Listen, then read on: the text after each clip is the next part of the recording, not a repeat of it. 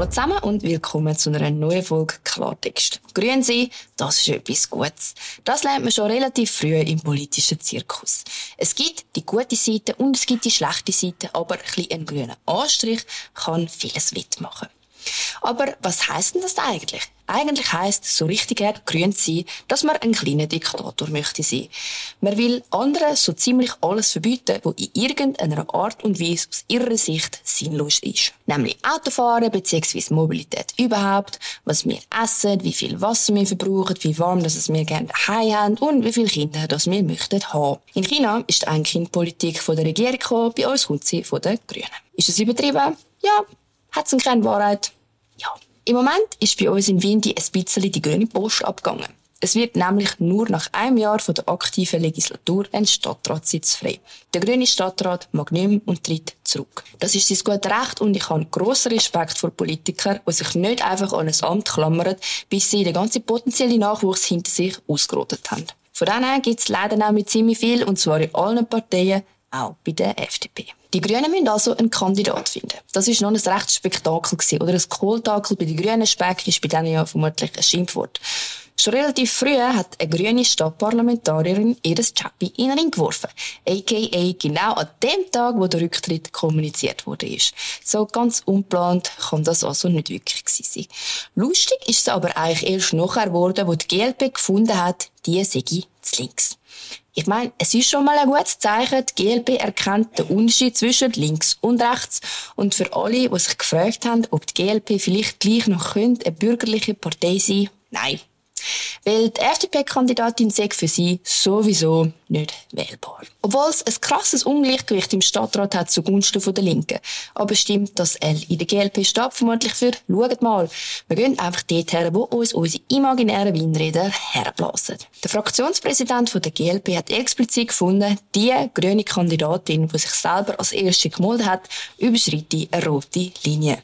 Die sei für die GLP nicht wählbar. Also Zitat.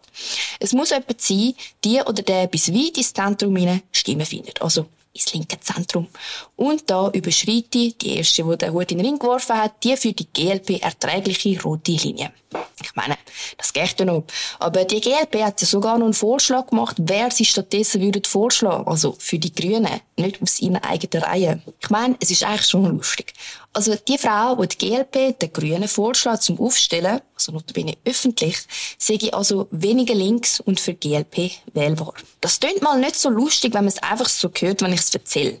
Aber wenn man sich die beiden Smarts beiden anschaut, ist es dann eben schon noch witzig. Also ich kenne ja die Linie von der GLP nicht, aber wenn nicht beide von denen eine rote Linie überschreiten, dann frage ich mich, ob die GLP farbenblind ist. Weil anders kann ich mir das nicht erklären. Die beiden Frauen sind so grün, dass sie schon fast Photosynthese machen. Und sie sind so rot, dass jede Infrarotkabine einpacken kann.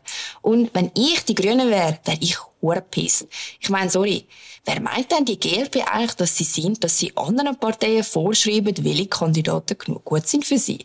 Ich persönlich glaube, das ist eine persönliche Fehde. Macht es aber nicht weniger peinlich und es zeigt einmal mehr, es langt heutzutage schon, wenn man einfach grün ist. Ist euch nämlich schon mal aufgefallen, dass wenn man sagt, dass man grün ist, man sich eigentlich gar nicht mehr muss rechtfertigen muss. Wenn man Windräder fordert, Solarpanels auf allen Dächern, teurer Strom, teures Benzin, weniger Autos, höhere Abgaben, weniger höhere Bauten etc. etc., dann ist das einfach grün.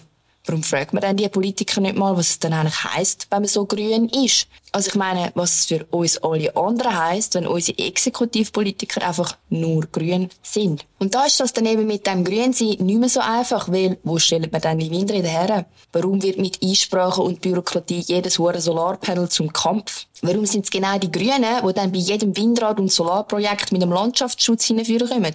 Und was bedeutet das für eine Durchschnittsfamilie, die sich nicht ein Bahnabo und ein Auto leisten kann, wenn das Benzin teurer wird?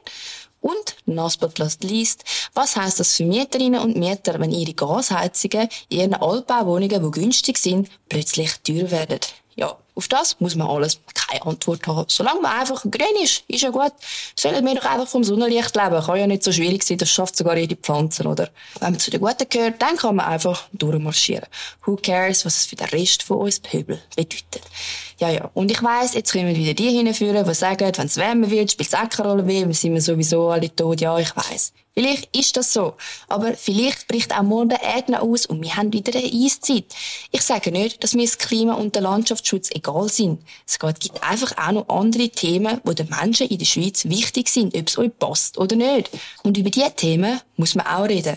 Und wegen dem ist man noch lange kein Klimaignorant. In Winti sehen wir am 18. Juni, ob das mit dieser Klimaallianz wirklich klappt. Ich sehe es ehrlich gesagt nicht so, wenn ich sehe, wie die GLP mit ihren Partnern umgeht. Und was ich noch viel weniger sehe, ist, wie die GLP wird rechtfertigen, dass sie keine linke Partei sagt. Weil, können wir es einmal einblenden? Ich meine, das ist doch Realsatire. Dass die GLP da keine rote Linie sieht. Ich meine, das ist tatsächlich keine Linie, das ist ein fucking roter Kreis. Ich hoffe, ihr könnt alle mobilisieren für den Wahlkampf in Winter. Es heisst schließlich auch Wahlkampf und nicht Wahlstreich und so. Darum braucht es wirklich jede Stimme. Und jeder, der nicht geht, geht abstimmen, hat sein Recht zum Motzen sowieso verwirkt.